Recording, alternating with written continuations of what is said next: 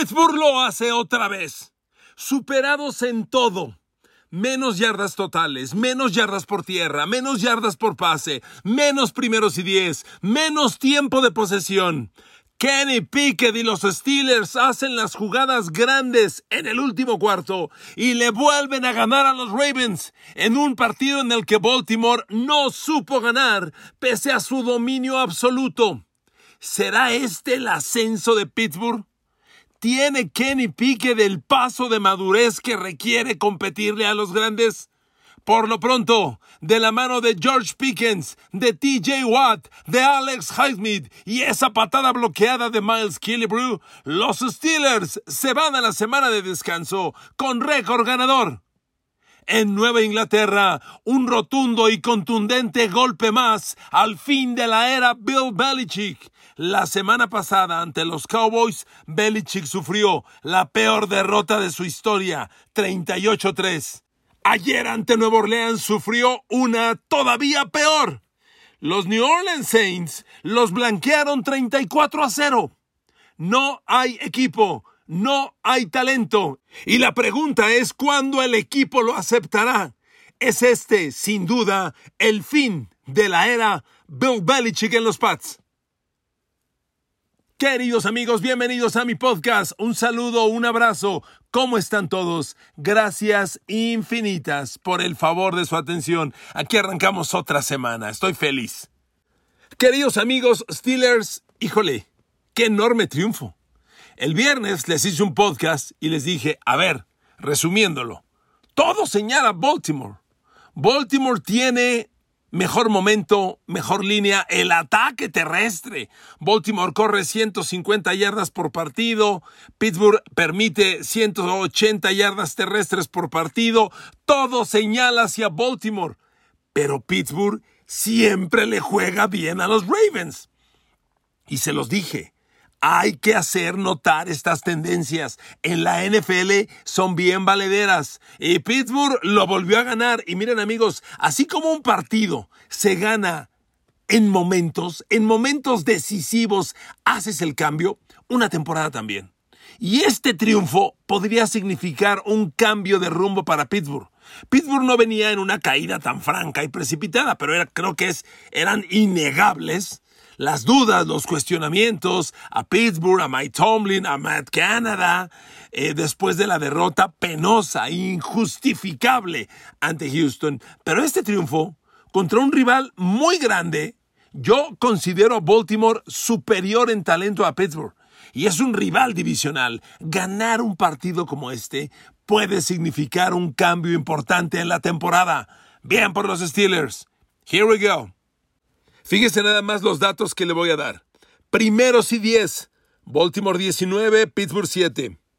Yardas totales. Baltimore 335, Pittsburgh 289. Yardas por pase. Baltimore 210, Pittsburgh 202. Yardas por carrera. Ravens 125, Steelers 89. Tiempo de posesión. Ravens 30 minutos 14, Steelers 29 46. Y sin embargo, la victoria es de los Steelers. Miren amigos, el momento es increíble. Este partido, en el cuarto periodo, a 11 minutos, lo ganaban los Ravens 10 a 3. Así como en Pittsburgh tanto gritan Matt Canada y corran a Matt Canada y corran a Matt Canada, Ayer en Baltimore hubo claras decisiones de campo incorrectas. A ver en el segundo cuarto, cerca del final. Tienen un gol de campo de Justin Tucker. Tienes al mejor pateador de la liga en un clásico duelo cerrado con Pittsburgh. Tienes un gol de campo a su alcance y te la juegas en cuarta. Fallaron. Y esos puntos costaron caros al final. Error de llamada de jugada. Pero con esos 11 minutos por jugar del cuarto periodo, Pittsburgh empezó a hacer las jugadas grandes. Y es entonces, amigo, cuando los playmakers, playmakers, marcan la diferencia. Y apareció uno inesperado, a lo mejor hasta desconocido para muchos, en los equipos especiales. Cuando Miles Killebrew bloquea la patada de despeje y genera el safety, que son dos puntos, Ahí empieza el cambio de juego, sin duda, sin lugar a dudas.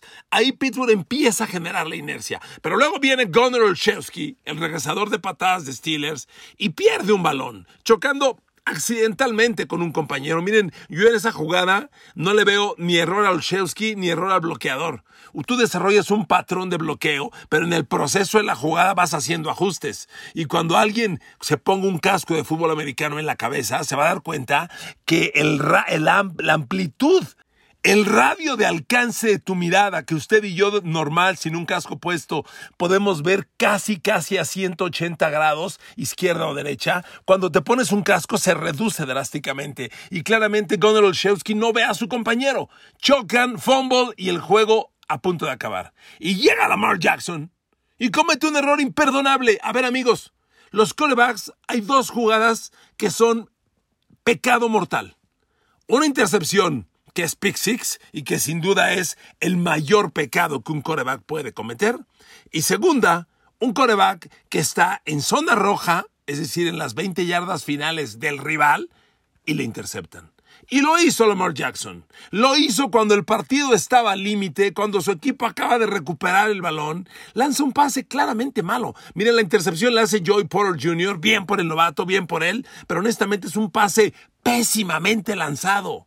La decisión de lanzar ahí ah, puede ser cuestionable, pero el pase pudo ser mucho mejor. Los pases tienen que ser a mi receptor o a nadie y claramente ese balón va corto, lo intercepta Joey Porter y Lamar Jackson pierde una enorme oportunidad de demostrarnos a usted y a todos de que es un coreback que puede ejecutar desde la bolsa de protección, lo que todos le hemos criticado, incluido su servidor. Tras ese error, viene Kenny Pickett. A ver, amigos, yo a Kenny Pickett le cuestiono muchas cosas. Tuvo otra vez una gran serie ofensiva de dos minutos finales para ganar el partido, igual que lo hizo el año pasado en el último partido entre estos dos, cerca al final de la temporada. Fue la jornada 16 o la 17, ya no recuerdo, 15, 16 o 17, la hizo igual y ganó el partido a 50 segundos. Ahora, de Pickett a Pickens. Tenía que ser así. Tenía que ser de esa forma. Los playmakers ofensivos, los únicos dos que tienen, hicieron la jugada. Y cuando venía Lamar Jackson a su última oportunidad, otra vez los playmakers de Pittsburgh. Alex Highsmith presiona, provoca fumble, TJ Watt lo recupera. Partido concluido. Amigos, qué maravilla. Honestamente, qué maravilla. ¿Sabe por qué? Sobre todo, Mike Tomlin. Yo la semana pasada cuestioné a Mike Tomlin. Yo le digo, hoy reconozco que en este juego tuvo a su equipo perfectamente listo para competir. Pittsburgh nunca bajó intensidad. Pittsburgh nunca dio por perdido el partido. Peleó hasta la última jugada. Lo buscó, lo peleó, lo mereció y lo ganó. Gran triunfo. Muy bien. Y eso es cocheo, ¿eh? Cocheo. Mike Tomlin, muy bien.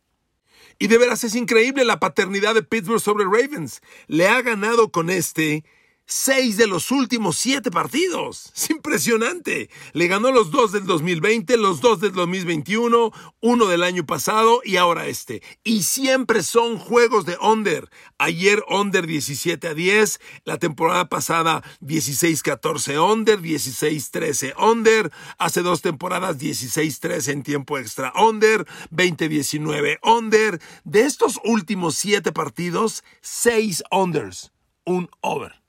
Y miren amigos, no quiero cambiar mi discurso. Yo la semana pasada le dije, esto no va a mejorar, yo no veo escenarios de mejora. Miren, ayer Pittsburgh, en lo específico, no dio un gran partido.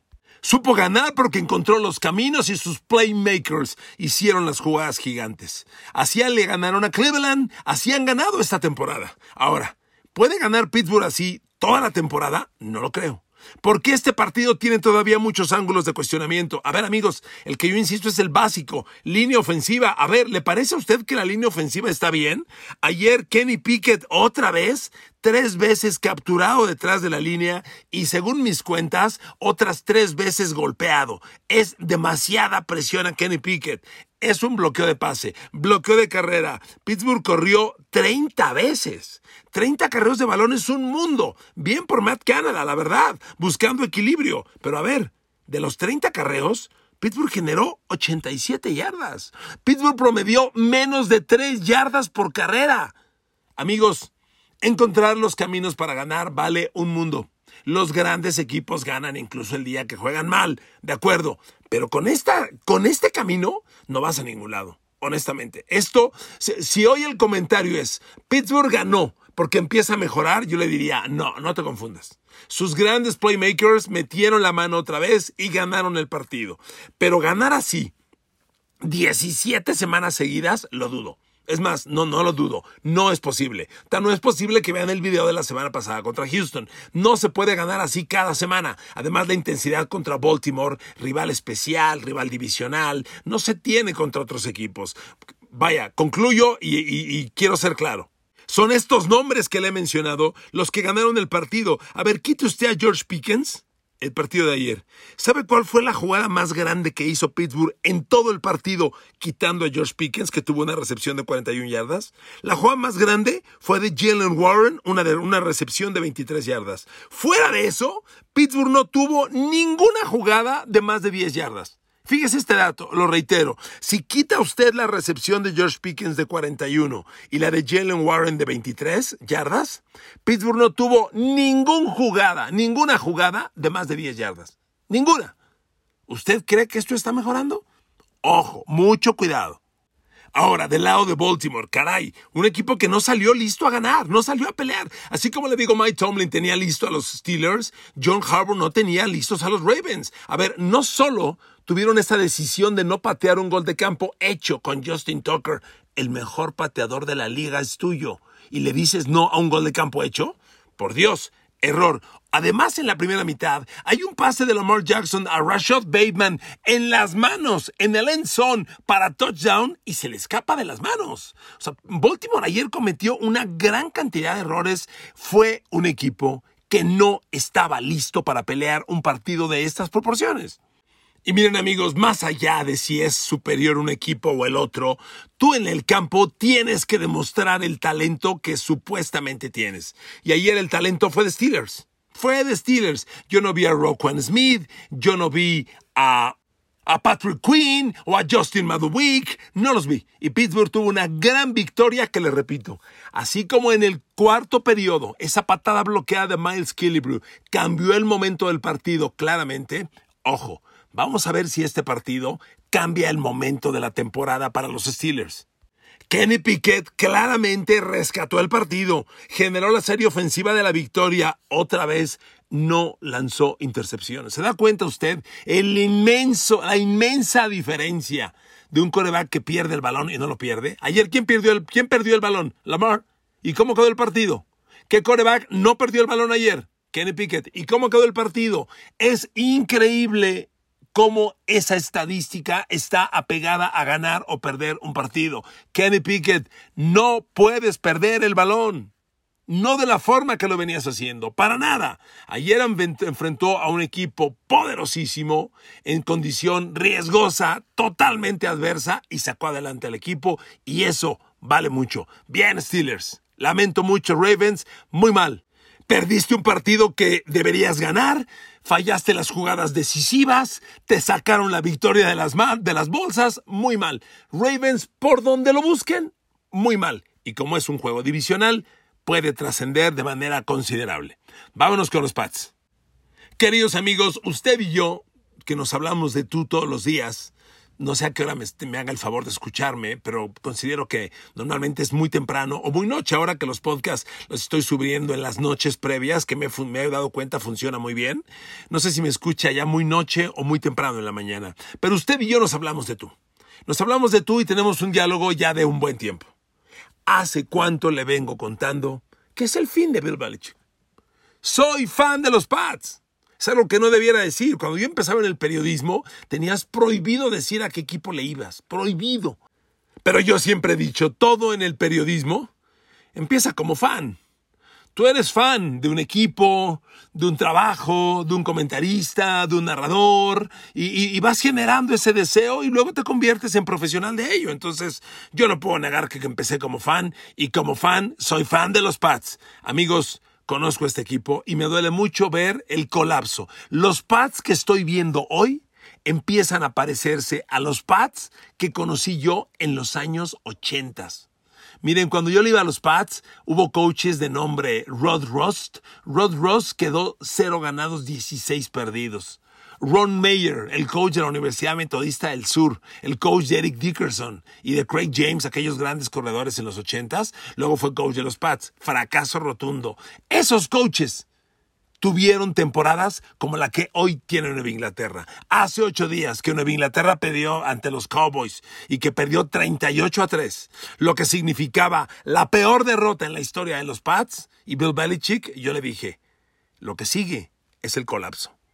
Y perdón, a un 38-3 le ha continuado un 34-0. ¿Qué viene después de esto? A ver amigos, ¿qué tan mal está Nueva Inglaterra? A ver, últimos dos partidos, perdidos por un marcador acumulado de 72 a 3.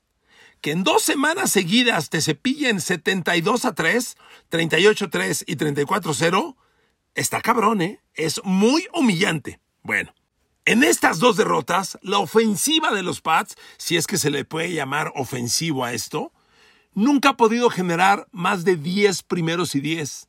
A ver amigos, un partido tiene cuatro cuartos. Nueva Inglaterra ante los Cowboys generó 10 primeros y 10. Y ayer ante Nueva Orleans generó 8.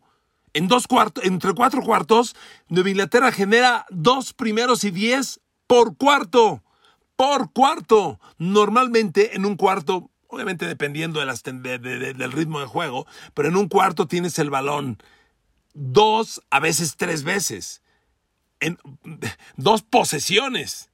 Que tú generes dos primeros y diez por cuarto en dos partidos seguidos, dense cuenta la crisis de la que estamos hablando. Ayer ante Nuevo Orleans, la ofensiva de los Pats, que insisto, no sé por qué decirle ofensiva esto, ayer la ofensiva de Nueva Inglaterra ante Nueva Orleans, en tercer down se fue una de 14. Y si sumas los dos partidos consecutivos, Nueva Inglaterra ha convertido tercer down cinco oportunidades de 27 en los últimos dos partidos. Ofensiva por tierra, que es tan importante para ayudarle a un coreback. Si sumas el yardaje terrestre contra Nueva Orleans y contra Dallas las últimas dos semanas, Nueva Inglaterra suma 98 yardas por tierra. En dos partidos. A ver. Ahora Mac Jones, sumándole los dos partidos, 24 completos de 43 lanzados que es apenas un mediocre 55% de completos, pero ese no es el tema. El señor además tiene cuatro intercepciones y no solo son cuatro intercepciones, dos de ellas son pick six. Y eso no es todo. Agréguenle un fumble contra Dallas que fue recuperado para touchdown también. O sea, un fumble que hace efecto de pick six. Amigos, Mac Jones le ha costado a los Pats 21 puntos ha perdido balones para 21 puntos inmediatos en dos juegos. Yo le pregunto, ¿puede esto estar peor? Miren amigos, por donde revisemos esto es un colapso. A ver amigos, hagamos un ejercicio muy simple. Le voy a dar tres equipos de la Liga X. Eh, contendientes nada excepcionales. Tres equipos. Yo te digo, Miami Dolphins. ¿Quién te preocupa? Tua Tagovailoa, Tariq Hill, Jalen Waddle. Te digo, Philadelphia Eagles, ¿quién te preocupa? Jalen Hurts, AJ Brown, Devonta Smith. Te digo, Seattle Seahawks, ¿quién te preocupa? DK Metcalf, Gino Smith, Tyler Lockett. Amigos, hago este ejercicio. Cualquier equipo tiene playmakers que te preocupan, indudablemente. Ahora completemos el ejercicio. Yo te digo, los Pats de Nueva Inglaterra, ¿quién te preocupa? ¿Te preocupa Kendrick Byrne? ¿Te preocupa Juju Smith Schuster o Ezekiel Elliott? Las dos grandes refuerzos. Miren amigos, ya en la semana hablamos y tendremos que seguir hablando porque esto indudablemente se agudiza. Para Nueva Inglaterra llega la durísima reflexión de cerrar por completo la cortina que se cerró en tres cuartas partes con el adiós de Tom Brady. Bill Belichick no puede más. Y yo concluyo con esto. Amigos, no sé si sepan, en la NFL, en la estructura de cada equipo, hay siempre el trabajo de campo que son coaches, un head coach, coordinador ofensivo, defensivo, el head coach manda. Pero en la estructura administrativa hay gerentes generales a veces presidentes, dependiendo del cargo que cada equipo pretenda darle. Y ese gerente general o presidente tiene el mando total de la operación del equipo. Él pone al coach. Él está arriba del coach. En los 32 equipos de la NFL hay 31 gerentes generales que le mandan a los coaches, 31 coaches. Solo hay un equipo donde el coach es el mismo general manager. Y ese es Nueva Inglaterra. Y entonces Bill Belichick cada domingo juega con dos cachuchas. Bill Belichick, el coach, y Bill Belichick, el gerente general. Miren, al coach yo no me voy a atrever a juzgarlo porque es el mejor coach en la historia de la NFL. Lo he dicho varias veces y lo sostengo. Pero sí le voy a decir una cosa. El general manager, Bill Belichick, está acabando con el coach. Yo no sé cuánto le queda al coach, seguramente poco. Pero lo que le quede se lo está acabando Bill Belichick, el gerente general. Porque este equipo no tiene talento por las decisiones de Bill Belichick. Me he cansado de decirle y le pongo el ejemplo otra vez si es que usted no lo ha escuchado antes. Nueva Inglaterra tuvo a Divo Samuel y reclutó un tal Nikhil Harry que hoy ni siquiera está en la liga. Nadie lo tiene contratado y solo fue hace cuatro años eso. Nadie tiene a Nikhil Harry y Belichick lo vio mejor que Divo Samuel. Ya le conté cómo Pittsburgh ganó hoy con George Pickens. George Pickens estuvo disponible para los Pats hace dos años, pero Belichick prefirió a Tyquan Thornton, que ni siquiera está jugando. Belichick ha tomado pésimas decisiones como gerente general. Belichick no puede hacer el draft. Algún tiempo lo hizo. Belichick reclutó a Brady, Belichick reclutó a Gronkowski, a Edelman, Belichick negoció el cambio de Wes Welker, de Danny Amendola, Belichick reclutó a James White, a Danny Woodhead, a, Gerard Mayo, a Dante Hightower, a, a tanto jugador que nos dio tanto a los Pats. No más. Hoy Nueva Inglaterra, si no es el equipo de menos talento en la NFL, compite para ello. Y en la NFL es una liga de playmakers, es una liga de corebacks donde mandan los playmakers. Y Nueva Inglaterra tiene a uno de los peores corebacks y es el equipo de menos playmakers. Amigo, ¿a dónde vas con esto, amiga? Es el fin de la era Bill Belichick. Es el fin. Si alguien me dice, no, se van a levantar. A ver, no digan locuras. Yo quisiera que se levantara Nueva Inglaterra. Belichick ha superado varias situaciones adversas en el pasado. Sí, no más que con un, uno pequeño detalle. Con Tom Brady de coreback. Y sin Tom Brady, la historia no tiene ni que discutirse. Desde que Bill Belichick está sin Tom Brady, su récord en el NFL es perdedor. Belichick tiene 26 ganados, 28 perdidos. Sí, desde que Tom Brady se fue de Nueva Inglaterra, los Pats tienen 26 ganados, 28 perdidos. Récord perdedor. Esa es la realidad de este equipo. Amigos, es el fin de la era Bill Belichick. No le busquemos más. Gracias por escuchar este podcast. Que Dios los bendiga a todos y a todas. Que tengan un gran, gran inicio de semana. Gracias.